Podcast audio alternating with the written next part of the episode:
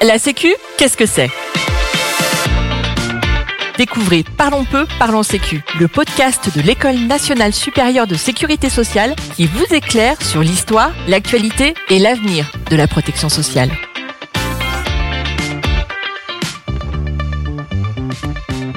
Dans cet épisode, nous recevons Benjamin Ferras, inspecteur à l'inspection générale des affaires sociales, enseignant et conseiller scientifique de l'Institut des hautes études en protection sociale. Nous recevons également Gilles Nézosi, directeur d'un organisme de sécurité sociale, enseignant et également conseiller scientifique de l'Institut des hautes études en protection sociale. Benjamin Ferras, Gilles Nézosi, bonjour. Bonjour. Bonjour. Aujourd'hui, nous allons nous interroger sur un autre terme propre aux politiques sociales, les indemnités journalières. Ma première question est assez élémentaire. Qu'est-ce qu'une indemnité journalière, Gilles Nézosi? Alors, dans un précédent épisode de ce podcast, nous avons abordé les prestations en nature. Les indemnités journalières, en fait, ce sont des prestations en espèces. Elles correspondent à un versement d'argent aux bénéficiaires. Elles ont donc une dimension assurantielle forte. Avec l'indemnité journalière, en fait, il y a deux notions importantes à avoir en tête. Première notion, l'indemnité.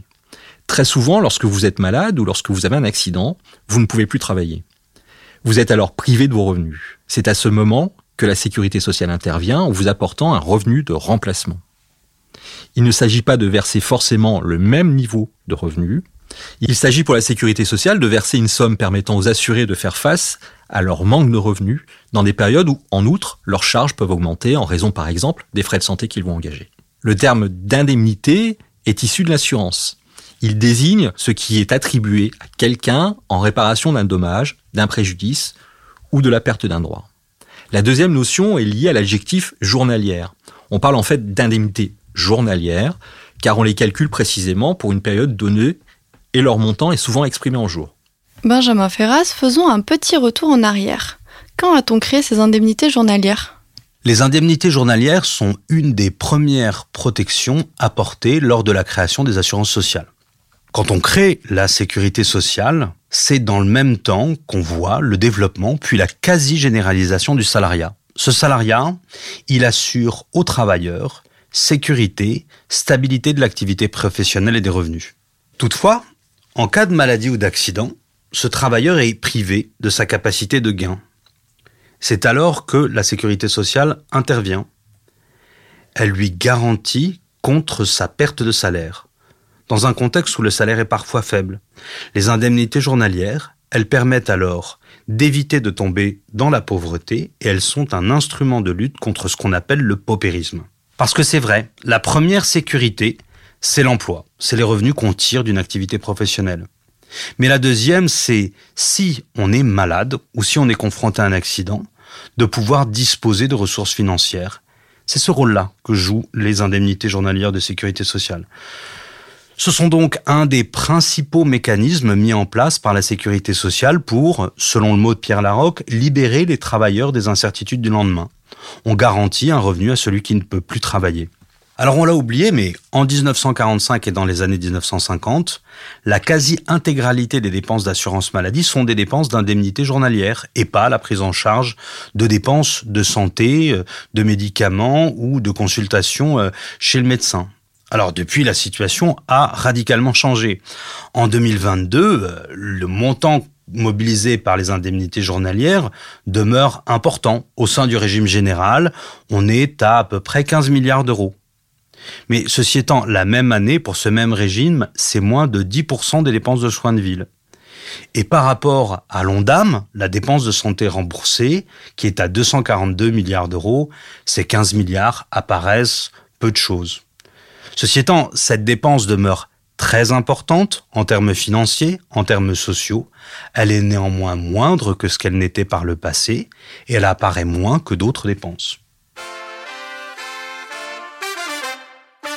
Pouvez-vous nous expliquer comment tout cela fonctionne et quels sont les risques couverts exactement, Gilles Nézosi alors les indemnités journalières ou les prestations de même nature vont couvrir les assurés confrontés à un risque qui les empêche de travailler.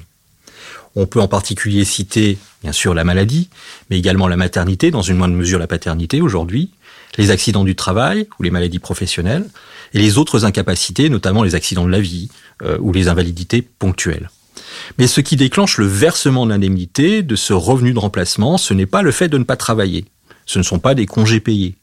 Au départ, en fait, on a un constat, le plus souvent médical, du besoin de cesser son activité. L'arrêt de travail est prescrit ou commandé par un professionnel de santé le plus souvent. L'assuré doit s'arrêter, en fait, pour veiller à sa santé.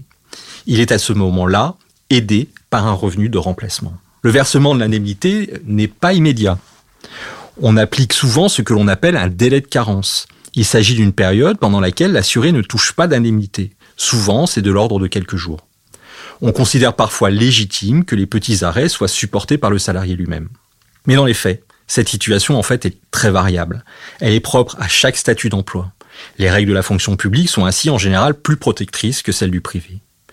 Mais ce raisonnement en fait ne vaut que pour la sécurité sociale, comme l'a rappelé le podcast précédent sur les couvertures complémentaires, eh bien aux indemnités versées par la sécurité sociale se combinent d'autres sources de financement, par exemple un maintien de salaire par l'employeur public ou privé, pour tout ou partie ou pour une durée plus ou moins longue, des revenus de remplacement donnés par les assurances privées d'entreprise, c'est le cas des mutuelles, des assureurs, des institutions de prévoyance, et enfin des revenus assurés par les personnes ayant choisi une couverture individuelle supplémentaire ou une surcomplémentaire. Cela semble assez compliqué, non? Comment s'y retrouver, Benjamin Ferras? C'est en effet complexe car la manière dont sont mis en place les indemnités journalières peut varier selon les catégories d'actifs, selon les salariés. Alors pour beaucoup de salariés, le versement des indemnités journalières est assez transparent. Le salarié transmet à son employeur son arrêt de travail émis par son médecin. L'employeur maintient le salaire. Pour financer ce maintien de salaire, il touche les indemnités journalières directement de la part de la Caisse de sécurité sociale et le cas échéant de la part des organismes complémentaires. Il se substitue ainsi aux salariés. Mais certains secteurs sont moins protecteurs et nombre de salariés ne bénéficient pas de ce maintien de salaire. On trouve aussi des situations de travail plus compliquées. C'est le cas, par exemple, des salariés qui ont plusieurs employeurs. Alors, dans ces différentes situations, les travailleurs ne perçoivent leurs indemnités que de leur caisse d'assurance maladie. Ces indemnités journalières leur sont versées directement, mais c'est à eux de réaliser des démarches, parfois complexes, auprès de leur caisse. Par ailleurs, la protection le mode de calcul de l'indemnité et les droits réellement servis au titre des indemnités journalières varient selon le risque couvert. On couvre mieux l'accident du travail que les autres accidents de la vie, par exemple. Le statut d'emploi ou le régime de sécurité sociale. Certains statuts d'emploi ou régimes sont plus protecteurs ou plus généreux que d'autres. Enfin, l'existence ou non de couvertures complémentaires qui peuvent représenter un apport supplémentaire à l'effort de la sécurité sociale. Alors pour les actifs, pour les personnes qui travaillent, les salariés ou les non-salariés, cette complexité liée aux situations d'emploi peut souvent provoquer un sentiment de confusion, voire de suspicion. Pourquoi touche-t-on autant ou si peu dans telle ou telle situation? Mais ça, c'est quand même oublier l'essentiel. Parce qu'on doit avant tout mesurer la chance que nous avons tous, en France et dans les pays développés, de pouvoir compter sur un revenu de remplacement de notre salaire quand on est malade, quand on a un accident, Aujourd'hui, on considère cela comme un acquis, mais c'est vraiment une exception à l'échelle mondiale et de très nombreux citoyens dans le monde voudraient être protégés de cette manière-là. Et donc, est-ce qu'elles évoluent? Expliquez-nous, Gilles Nézosi, quelles sont les actions menées actuellement? Alors, le pilotage des indemnités et surtout la supervision des arrêts de travail est un enjeu fort. Ces arrêts sont source de deux dépenses.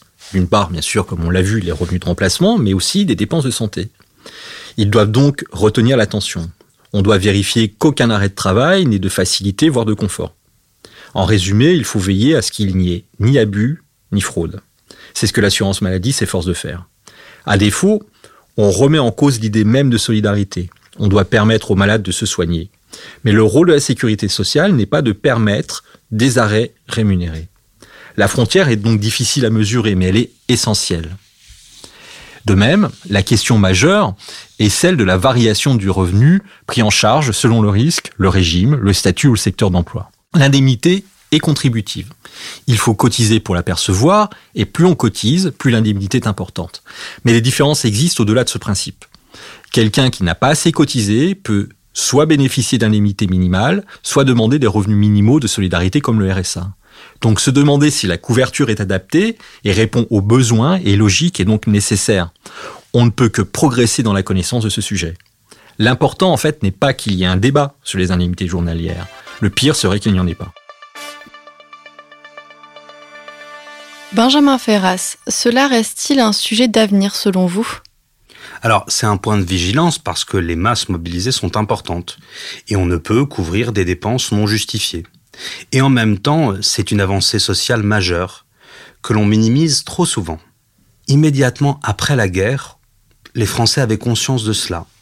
Par exemple, des exercices de mathématiques du certificat d'études, l'équivalent de notre bac ou de notre BEPC, pouvaient conduire les candidats à calculer des indemnités journalières. Alors, nos exercices de maths ont bien changé. Et pourtant, apporter un revenu de remplacement est une sécurité essentielle qui est loin d'aller de soi.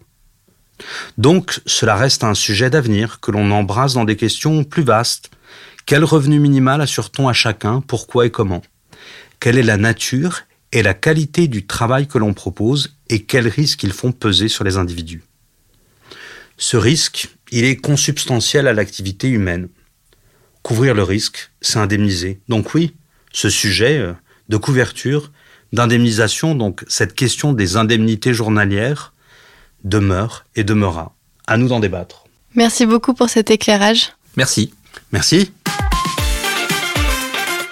Vous venez d'écouter Parlons peu, parlons sécu, un podcast de l'EN3S, l'École nationale supérieure de sécurité sociale. Retrouvez prochainement un nouvel épisode pour décrypter ensemble les enjeux de la protection sociale.